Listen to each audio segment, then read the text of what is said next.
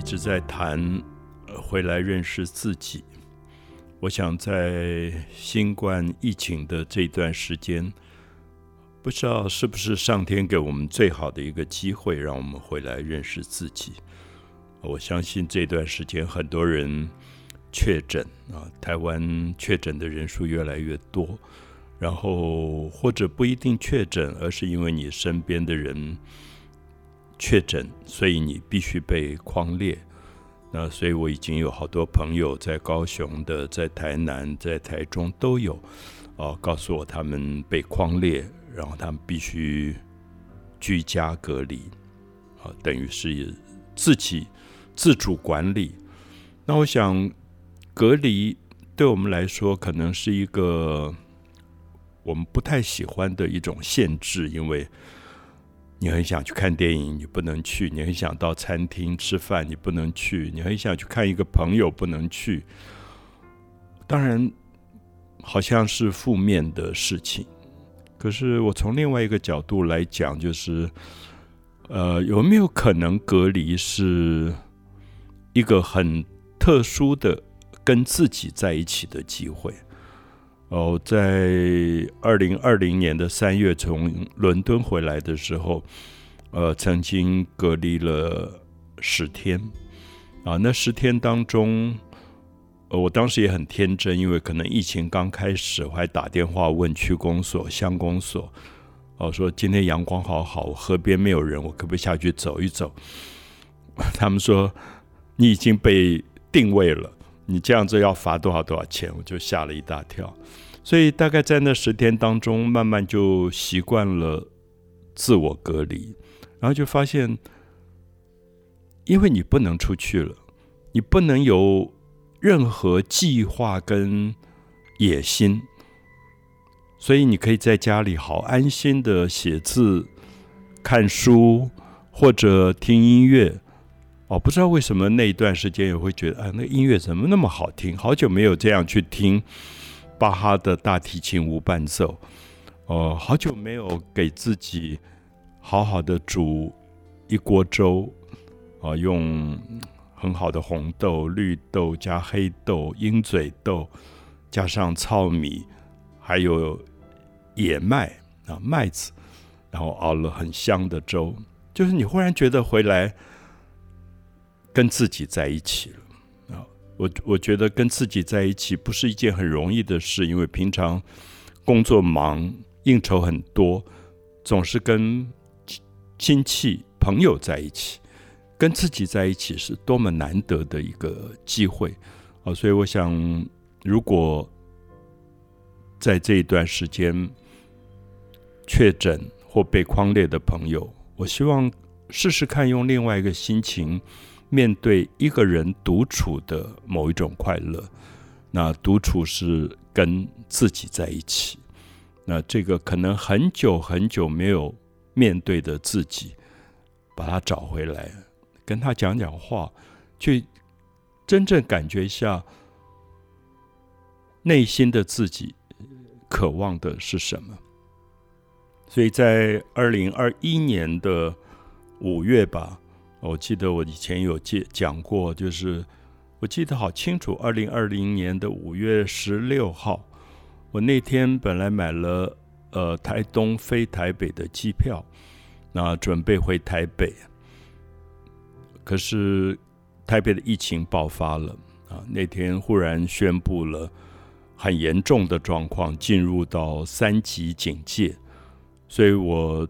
当下就做了一个处理，就是把航班取消，然后同时我就打电话问池上的朋友啊，因为台湾好基金会在那边有一个农舍，呃，提供给驻村艺术家住的，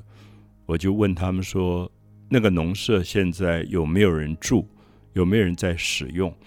呃，他们说没有，大概这一段时间都没有人来，那我就。要求说，我可不可以住进去？所以我从五月十六号，我没有想到三级警戒一直延续延续，后来我到八月底才离开。那么也就是说，二零二零年的五月十六号住进这个叫做龙仔尾的农舍之后，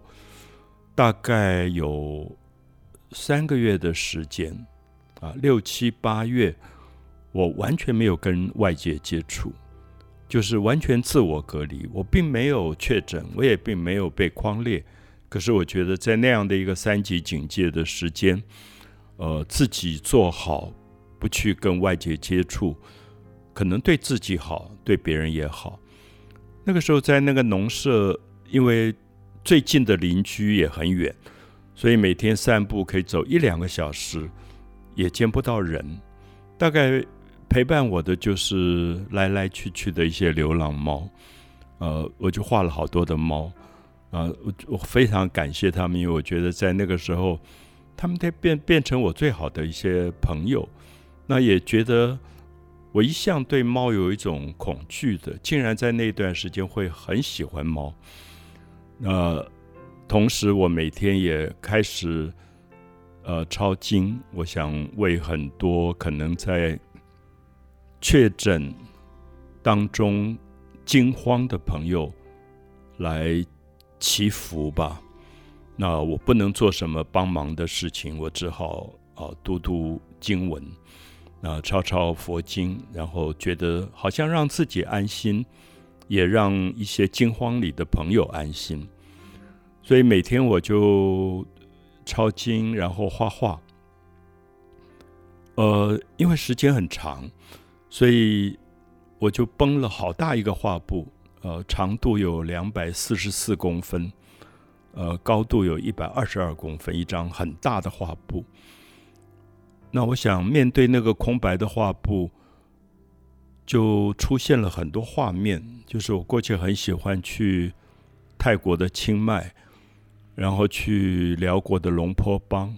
去缅甸的帕岗。那这个我们叫做佛教南传佛教的一条路上。每天早上我都会看到一个景象，这个景象就是庙里的僧侣，他们会手上拿一个钵，其实也就是我们现在讲吃饭的碗，他们就走到城市的中心，到商业街道，然后当地的人就会跪在地上，准备了很多食物放在他们的钵里。那如果大家读《金刚经》。《金刚经》一开头，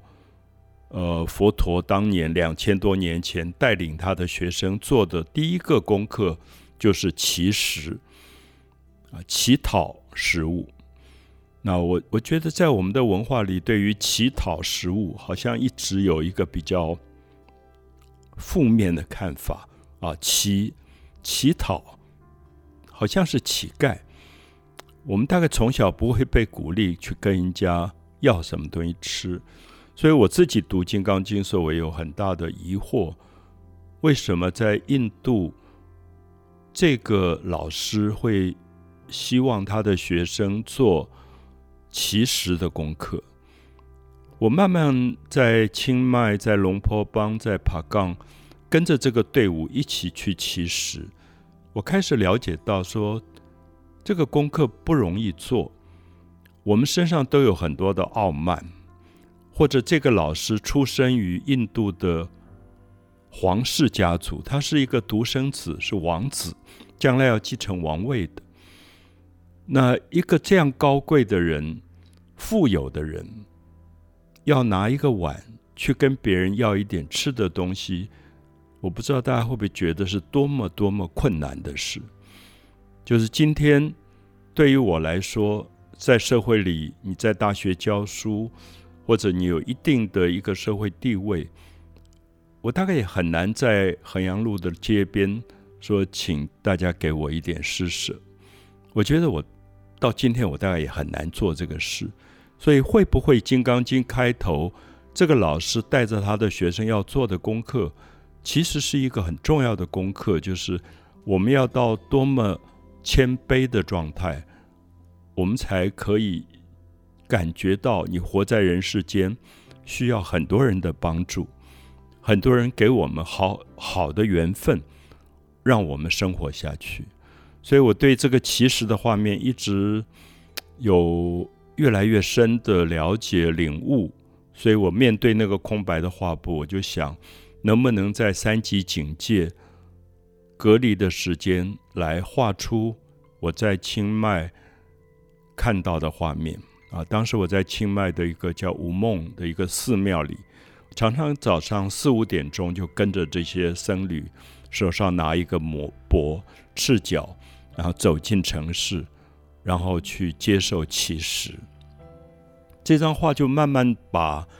我在清迈看到的画面画出来了。那大概画了三个月，基本上大概完成。后来又陆续在八月之后，我离开了池池上，可是我陆续去修改修改，大概一直到二零二零年的十二月才完成。那完成以后，我就想这张画是为了。呃，新冠疫情当中，很多众生许愿的一张画，所以它第一站就在池上的谷仓米仓生活馆展出。那当时有一位呃建筑师朋友庄丰斌来帮忙设计，做了一个展览。那接着这张画就到了台台中啊，在台中的中央书局。那已经是二零二二年过年的时候了，就在中央书局展出。那我想，只有一张画在那里，也很清楚的告诉大家，这张画不只是画展，而是希望是跟大家一起祝福这个疫情早点结束，也祝福所有在疫情里面受苦的，甚至往生的众生。所以，呃，到四月，这张画又回到了台北。那么，在台北的东华书局里面展出。那到四月底，四月二十九号，这张画会在台南的文化中心展出，一直到六月三十号。啊，我当时的设计以及心里的愿望，我发了一个愿望，希望这张画连续在池上。台中、台北到台南展出，最后一站在台南，希望是对于疫情结束的一个许愿。哦，不知道这个愿望能不能完成，因为目前看起来，不管台湾或者世界很多地方，疫情还在延续着。可是到六月三十号这这这张画的结束展览之前。哦，希望是很深的一个对大家的祝福的愿望，呃同时我也安排了五月十号在台南文化中心，呃，有一个大型的演讲，大概有一千八百人，那讲一次《金刚经》开头关于奇石的故事。可是现在因为疫情的关系，所以跟文化中心的朋友好几次的洽谈，啊，说不定到时候。会改成线上，因为如果疫情严重的话，也不敢让大家冒太大的风险，所以很希望这张画在四月二十九号到呃六月三十号之间，在台南文化中心展出的同时，南部的朋友可以去了解这张画，那也了解同时展出的《金刚经》开头的这一段文字。以及“还至本处”这四个字的比较深的一个含义。那当然也要特别谢谢台南文化中心大力支持这个展览，以及台南的合通艺术文化艺术基金会来赞助这件心愿的一个完成。我还是再说一次，我很希望这个心愿到六月三十号画展结束。也同时是我们疫情的结束。